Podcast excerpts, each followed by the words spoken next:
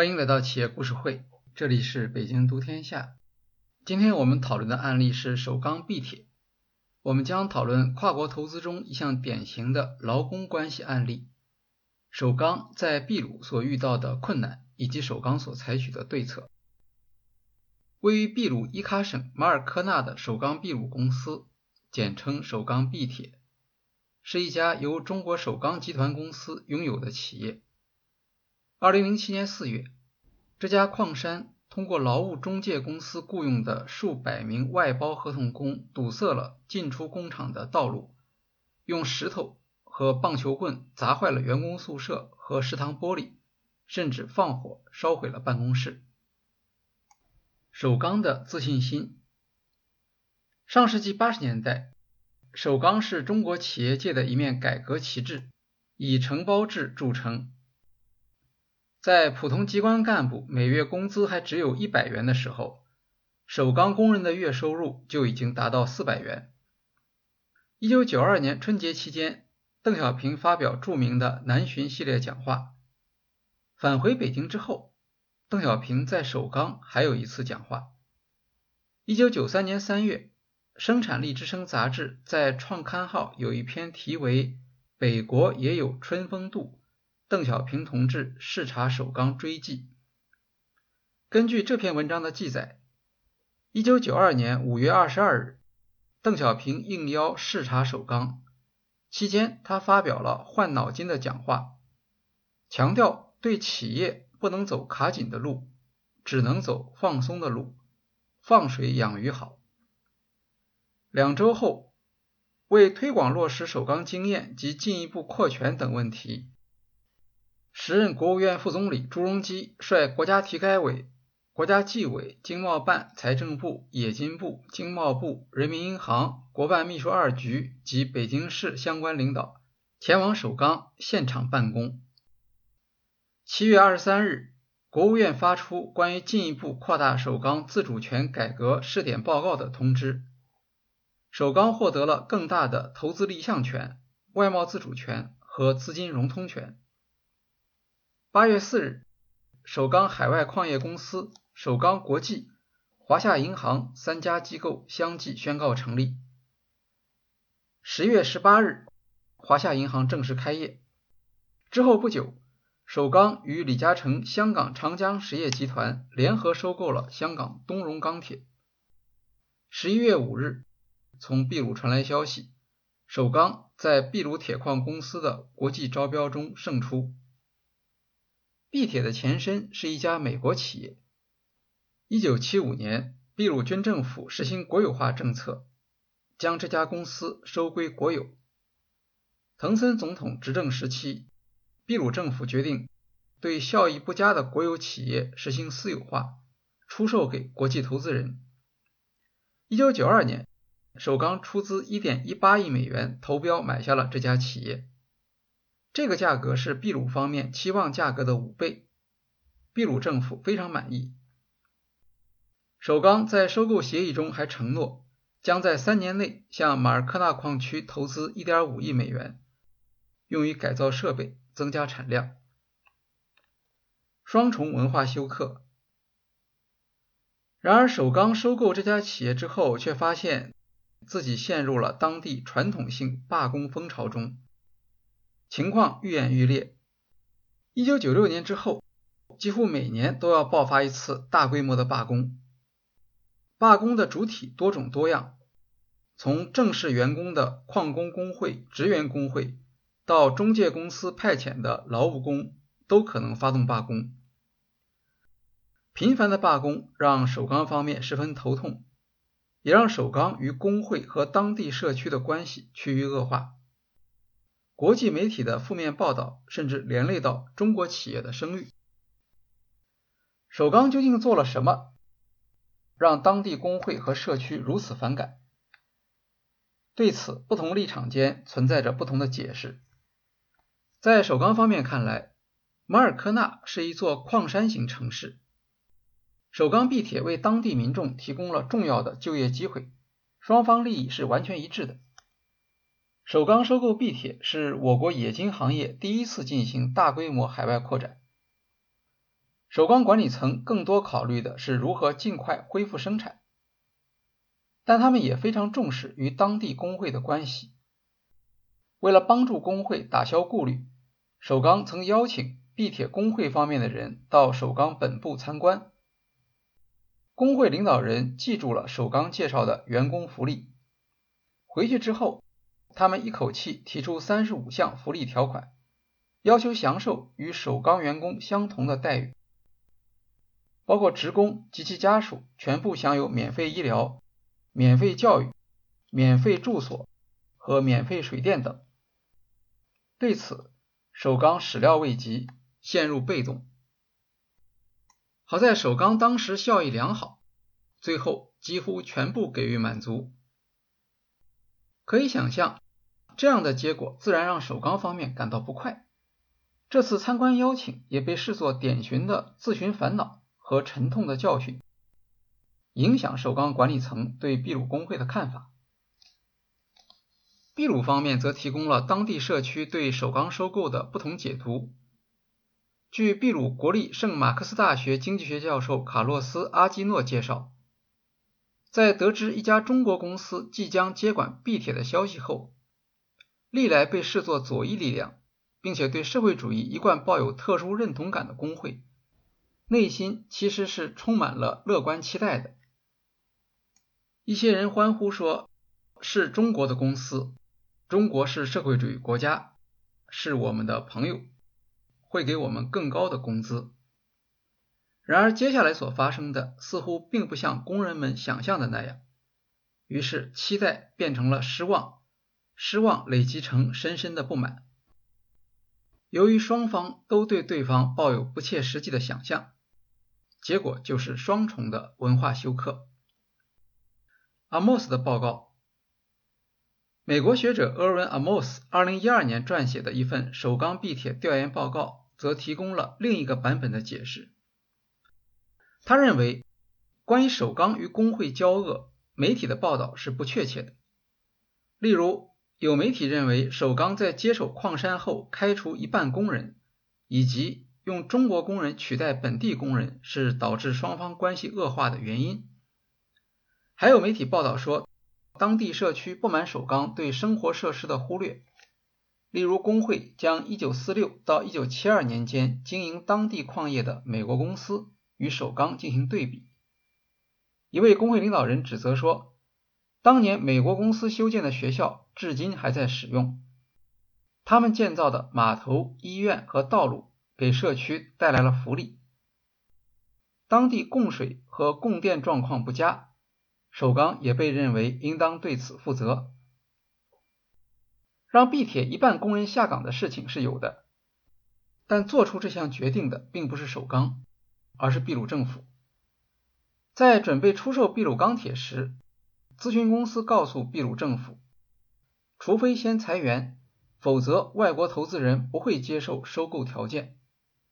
早在首钢入驻之前，秘鲁政府已经完成了矿区裁员工作。矿山所在地马尔科纳是一个封闭的地区，下岗工人滞留在当地，无法找到其他就业机会。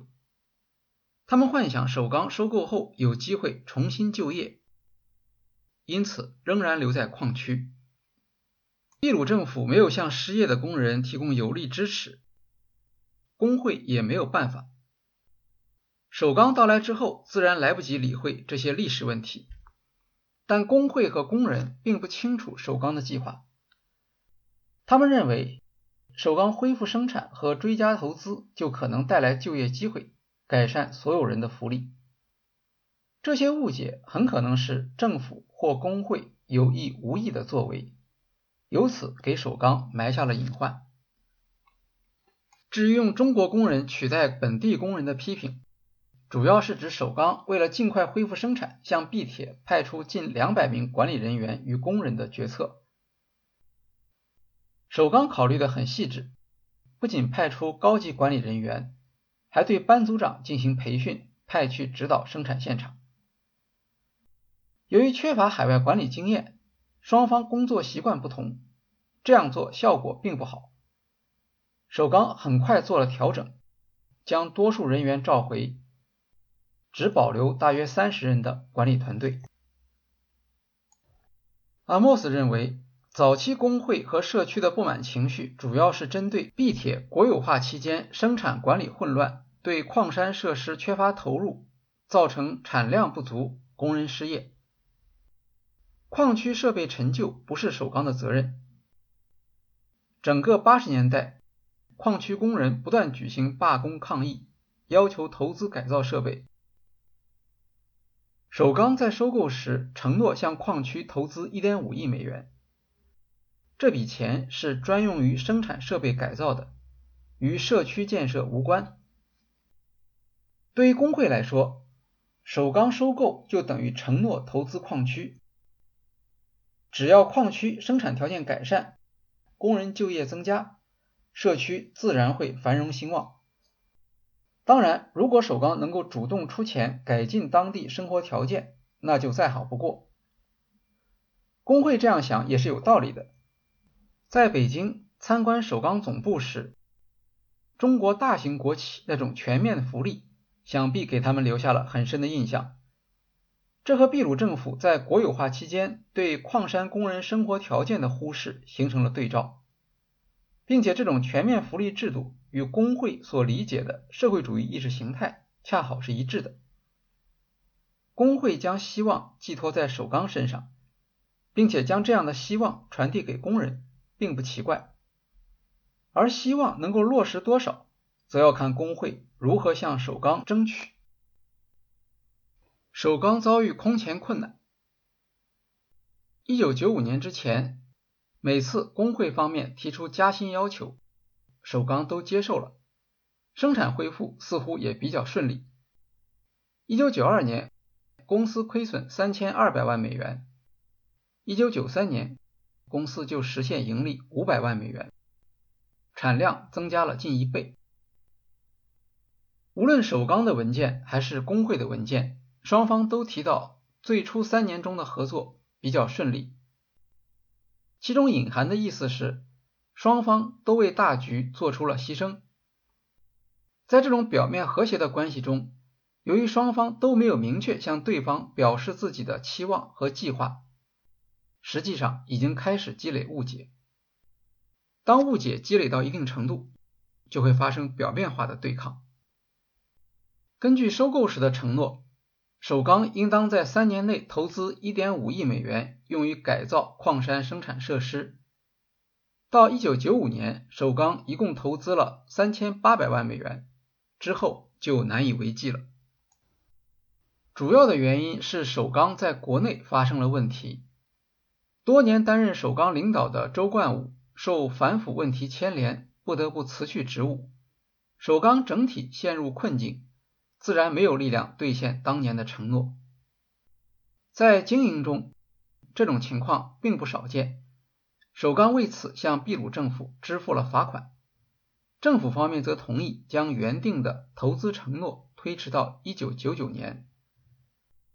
此后四年里，首钢还是没有达到投资承诺要求，并且再次支付了罚款。首钢方面认为自己的行为虽然属于违约，但事出有因，公司方面的态度是坦诚的，并且也承担了责任。一九九五年，由于首钢高层震荡，加上原定消化马尔科纳矿石的齐鲁大厂项目停止，首钢决定结束对壁铁产品的包销。这一决定直接导致首钢壁铁经营困难。由于可以理解的原因，首钢不愿意向秘鲁社会公开自己在国内所遇到的困难以及背后的原因，但面对内部压力。首钢壁铁却有降低成本的动力。在首钢看来，连续三年加薪已经充分考虑了工人的利益。现在企业遇到困难，工人也应当有所承担。首钢对秘鲁的法律进行了研究，认为在企业遇到困难情况下拒绝工会的加薪要求，并不违反当地法律。一九九六年初。在连续三年对工会的要求大范围满足之后，首钢开始强硬拒绝工会的要求。碧铁工会吃惊于首钢的态度，发动了长达四十二天的大罢工。首钢事先对此有心理准备，果断开除了四名工会领导人。其中一名工会领导人坎查里后来当选国会议员，并担任过秘鲁劳工部长。坎查里的主要政治资本就是领导首钢碧铁工会，并组织大罢工。他的当选显示了秘鲁社会同情工人和工会的态度，让首钢感到尴尬。尽管他只担任过一届国会议员，劳工部长的任期也不过两个月。但由于坎查里的政治秀与首钢地铁有关系，他在中国拥有相当的知名度。今天商学院课堂上在谈到跨国管理劳工关系时，还会经常提到他的名字。首钢对工会态度的转变，使得劳工关系问题从马尔科纳所在的伊卡省上升到全国层面。国际媒体。也是从这一时期开始，大量发布有关首钢必铁的负面报道。全面对抗的决心和行动，首钢方面下了决心，他觉得自己对工会已经做到仁至义尽。频繁让步没有收到积极的效果，因为工会有自己的利益，工会领导则有私心。工会对首钢的妥协毫不领情。除了不断提出更高的经济要求外，对企业的生存发展则漠不关心。将工会罢工行为定性为消极因素后，为了保证矿山安全，首钢还聘请了私人保安来对付罢工者。首钢对秘鲁法律的研究结论是正确的。毕铁工会组织的这次大罢工被伊卡省劳工局判为非法。由于市场行情不是很好，罢工停产对首钢影响不大。态度强硬的首钢反而由此省下了一笔劳工费。秘鲁矿工没有储蓄的习惯，到了罢工后期，他们甚至连吃饭都难以为继。由于习惯了在公司打交道时处于优势地位，工会方面对首钢的新策略难以做出有效的反应。罢工失利的结果一直持续到下一年。在首钢看来，第二年工会组织的罢工像是匆匆走了个形式。首钢认为，通过实行新的劳工政策，自己掌握了一定的主动权。比如，开除工会领导的决定对之后的工会领导人还是有震慑作用的。但首钢低估了工会在当地社会中的影响力。何况工会也有适应环境的能力。之后二十年里，工会广泛动员社会力量，利用一年一度的工资谈判，不断组织大大小小的罢工，与首钢展开拉锯式的斗争。Erwin Amos 在报告中讨论了工会方面对1996年双方交恶原因的看法，他们认为。双方冲突的起因是首钢违反投资承诺，宁肯承担一千两百万美元罚款，而不愿意履行承诺，说明首钢很可能根本没有更新设备的打算，而只是对矿山竭泽而渔。工会同样关心企业，他们欢迎首钢，就是因为新的投资能够带来更安全的生产条件，提高产量，雇佣更多的工人。如果没有后续投资，私有化的主要目标就失败了。此前，一些失业的工人和他们的家庭留在矿区，希望矿山经营好转后能够获得工作。政府和工会很可能也做过类似的暗示。首钢的行为表明，短期内不大可能会有新的投资，工人和工会的期望就此破灭。这成为引发整个矿区不满的主要原因。从1993年到1995年，矿区人口从2万8千人减少到1万2600人。工会和社区都要为这样的衰落找出责任人，他们自然会指责首钢做事矿区问题严重化。在企业，特别是外来企业与本地工会和社区发生矛盾时，同情工人是很常见的，经过媒体报道的助推，首钢在当地不仅存在劳工问题，还成为环境问题的反面典型。频繁罢工之谜。秘鲁的矿山大多数控制在跨国企业手中。历史上，当地矿工为争取劳工权益，曾经发起多次罢工。首钢只是诸多面临劳工问题的企业之中的一家。由于矿产出口占秘鲁全部出口的一半，当地政府也希望能够尽量平息劳资纠纷。对于罢工，通常能够做出快速反应。但是在工会和政府间也存在着矛盾。工会认为，政府的劳工政策对当地员工的工作条件保护不够，反对降低人工成本的外包，要求工人从国际矿产价格上升中获得更多利益等。秘鲁国内政治格局的动荡，则限制了政府在处理劳资纠纷中发挥主导作用。政府官员态度摇摆。他们往往更强调文化差异对劳资纠纷的影响，而不愿意采取有力的措施。Cynthia 桑本是秘鲁研究中国投资的著名学者，他认为，首钢在秘鲁矿业公司里面，无论是环境保护还是工人待遇方面，虽然不是最好的，但也绝对不是最差的。前述厄尔文·阿莫斯的报告提供了类似的看法。他发现，以工资水平、工作条件和环保作为来看，首钢并不比其他秘鲁同行们差。另一方面，首钢也的确出现了全国最突出的劳工矛盾，体现在特别频繁的罢工之中。阿莫斯说：“我不能理解首钢为什么不愿意跟工会谈判，并满足他们的那些要求，像每年新的工作服。”每人每天一盒牛奶，其实并没有那么昂贵。要知道，罢工会造成整个公司停产，每天的损失高达五十万美元。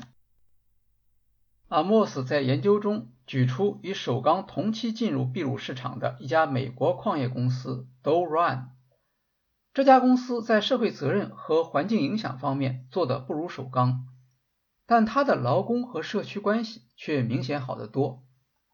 Do Run 因为罢工所造成的工时损失比首钢少百分之七十。当政府因为环境问题决定关闭矿山时，Do Run 的员工甚至上街游行支持公司。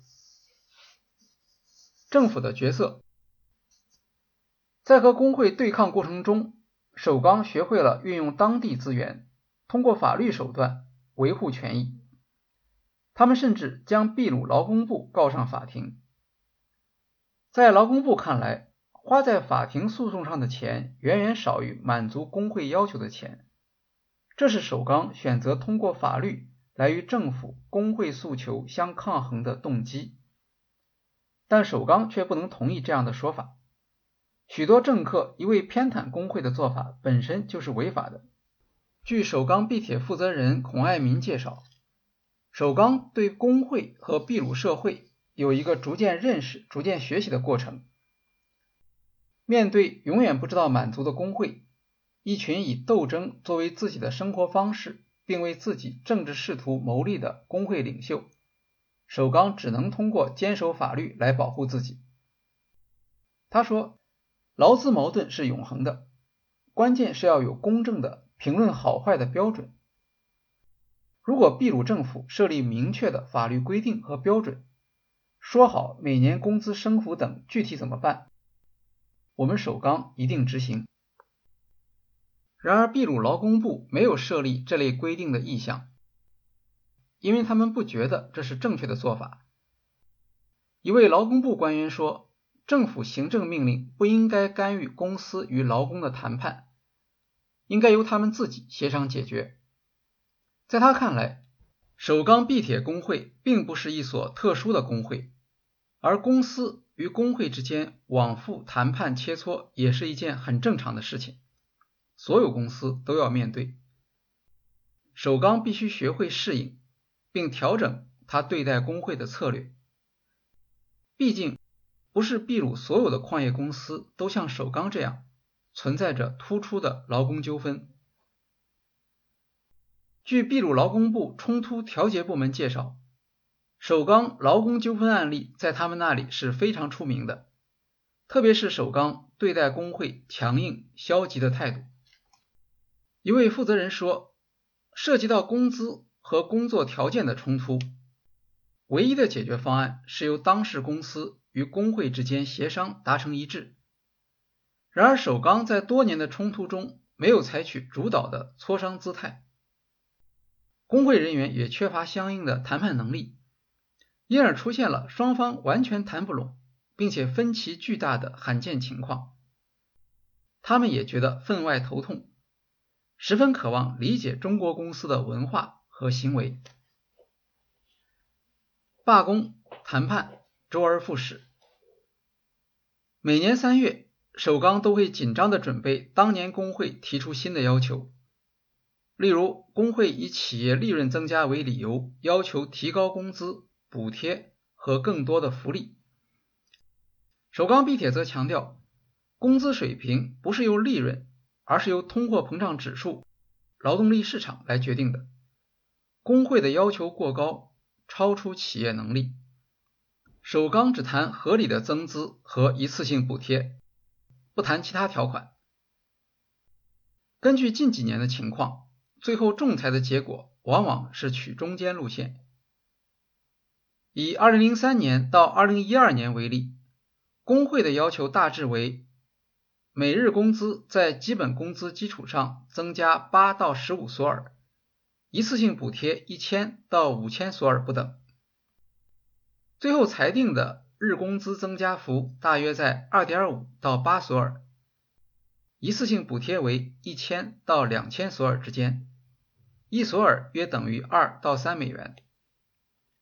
二零一四年二月二十八日，矿工工会发布了二零一四二零一五年度请愿书，提出相关增资加薪、提高补贴福利等共计二十八项要求。直到八月，双方没有达成共识。工会要求每日基本工资在原有基础上提高十索尔，首钢必铁则只同意提高三索尔。八月十八日，工会组织工人开启无限期罢工。三天后，秘鲁劳工部发布信息，称此次年度集体谈判由伊卡省劳工局具体负责，劳工部提供相应技术援助。最终，罢工持续近三周，至九月五日结束。伊卡省劳工局下达了日工资增加四点七索尔的裁决。工会虽仍有异议，但同意复工。九月八日，罢工工人返回工作岗位。一九九八年，首钢开始私下寻求投资者收购必铁项目。二零零四年，首钢曾经与香港荣丰集团达成百分之六十股份收购协议，收购价格为六千一百二十万美元。按照这个价格。首钢必铁的估值大约一亿美元，比当初一点一八亿美元的收购价略有减少。首钢有意出手必铁项目，表明这一阶段首钢没有长期投资计划。这样的心态也会影响首钢维护工会和社区关系的投入。转机与适应，经过了十多年极其困难的坚持。首钢必铁突然迎来了市场环境的有力改变。自1986年以来，铁矿石单吨售价始终在15美元上下徘徊。进入2005年之后，价格翻了近一倍。此后数年继续节节攀升，2011年平均单价已升至近170美元。铁矿石国际市场行情的改变。直接带动首钢必铁走出了经营困境。用首钢必铁负责人孔爱民的话说：“特殊的历史契机救活了这家企业，也使得作为投资者的首钢总公司真正获得了回报。经营前景改变的同时，首钢在处理工会罢工问题时也表现出更多的灵活性。在罢工期间，首钢地铁动员了各种社会资源，寻求有力的解决方案。例如，针对工会关于低工资的指责，首钢在当地报纸上公布了员工的实际收入，说明当地矿工收入超过同类企业平均水平，还向秘鲁国会劳工委员会的议员进行说明，澄清事实。尽管罢工以首钢妥协满足大部分罢工者条件而结束，但首钢在此过程中也在努力争取社会、政府和媒体的支持。此外，首钢还在公开发布的报告中介绍了自己承担社会责任的积极性，例如为当地渔民提供水电，为教师和警察提供住房，支持当地医疗卫生服务。赞助文化、社会和体育活动等。在利益相关人管理方面，首钢对政府与工会采取不同态度。对政府要求以合法的方式保证投资人的权益。在与工会沟通时，首钢坚持自己的立场，宁肯损失一些工时，也要保持强硬态度。随着市场好转，首钢对马尔科纳矿区的投资不断增加。二零一零年和二零一八年分别开启总计高达二十亿美元的投资，投资带动了就业和社区繁荣。首钢对地方的贡献也开始得到社区的认可。在双方相互了解的基础上，对抗性行为已经逐渐削弱。虽然罢工仍然是常态，但处理流程变得顺畅，冲突烈度也呈现下降的趋势。劳工关系政策的选择，Erwin Amos 和秘鲁劳工部都曾经表示不大理解首钢对工会的态度，特别是他们认为首钢在处理工会问题上缺乏灵活性。如果将劳工关系看作是本地问题，当然应当采取更加灵活的做法。不过，灵活性的前提是对当地工会、政府、社区的行为方式有相当了解，本身拥有跨国管理所需要的专业能力。从九十年代的情况来看，首钢并不具备这样的条件。当时国内还没有商学院设置，更谈不上国际管理课程。中国还要过好几年才能加入 WTO。首钢自然没有机会与跨国企业交流和学习海外劳动关系管理的经验。对于首钢总公司管理远在万里之外的首钢必铁是极富挑战的任务。在习惯集权制的国内企业，下属机构通常授权不足，而要总部理解当地情况并做出及时反应是很困难的。也就是说。灵活决策的内部管理成本将非常高。首钢原有的管理制度中，尽管也有劳工关系这一项，但这些制度到了秘鲁已经完全丧失作用。首钢甚至无法理解劳工关系的关键指标，不能将劳工关系的责任落实到个人，自然谈不上有效开展工作。首钢在谈判中面临的另一项困难是信息透明不够。一方面体现在对工会的诉求和背后的原因理解不够，另一方面，首钢自己也没有或不愿意用充分的信息披露引导工会和政府的预期。当然，这和中国企业早期严格的外事纪律与经验不足有关，也和首钢遇到的经营困难有关。这些缺陷限制了首钢处理劳工关系时的灵活性。在谈判中，信息的充分交换是双赢的前提。由于首钢与工会之间已经形成了不信任的关系，也就阻碍了双方的信息交换。在低信任条件下，首钢与工会双方都出现了妥协空间始终无法扩大的困难。考虑到上述情况，首钢当时选择了一个简单化的处理原则。与工会坚决对抗，尽管并不是最优选择，但也有其合理性。首先，这样做可以极大的降低首钢内部沟通成本，有助于保持政策一致性。在对外沟通中，则画出底线，保证遵守当地法律，控制冲突的烈度。在利益相关人方面，首钢与政府建立良好的沟通关系与利益协同，这一姿态争取到政府方面的合作。政府的仲裁者角色保障了首钢至少可以有一个相对有序的劳工关系环境。有人批评首钢在劳工关系问题上过于依赖政府，而没有选择向工会和社区表达诚意，争取合作。首钢为秘鲁创造的税收接近二十亿美元，争取政府的支持理所当然。至于应当更靠近政府还是更靠近工会，首钢也许没有太多的选择。应当肯定的是。首钢与政府的合作虽然密切，却从来没有发生贪污腐化的事件。秘鲁国会曾经发起过针对首钢必铁的专项调查，结论否定了有关贪腐的传闻。媒体和工会没有抓到官商勾结的黑幕，这也让政府更有底气支持首钢。二零一四年。美国大学研究团队为世界资源研究所撰写的报告中，将首钢秘鲁投资作为一个专题案例分析。报告建议首钢增加企业透明度，以取得利益相关人的信任。研究人员认为，尽管首钢已经通过增加网站信息披露来提高透明度，但和其他国际企业相比，首钢在透明度管理上还有一定的距离。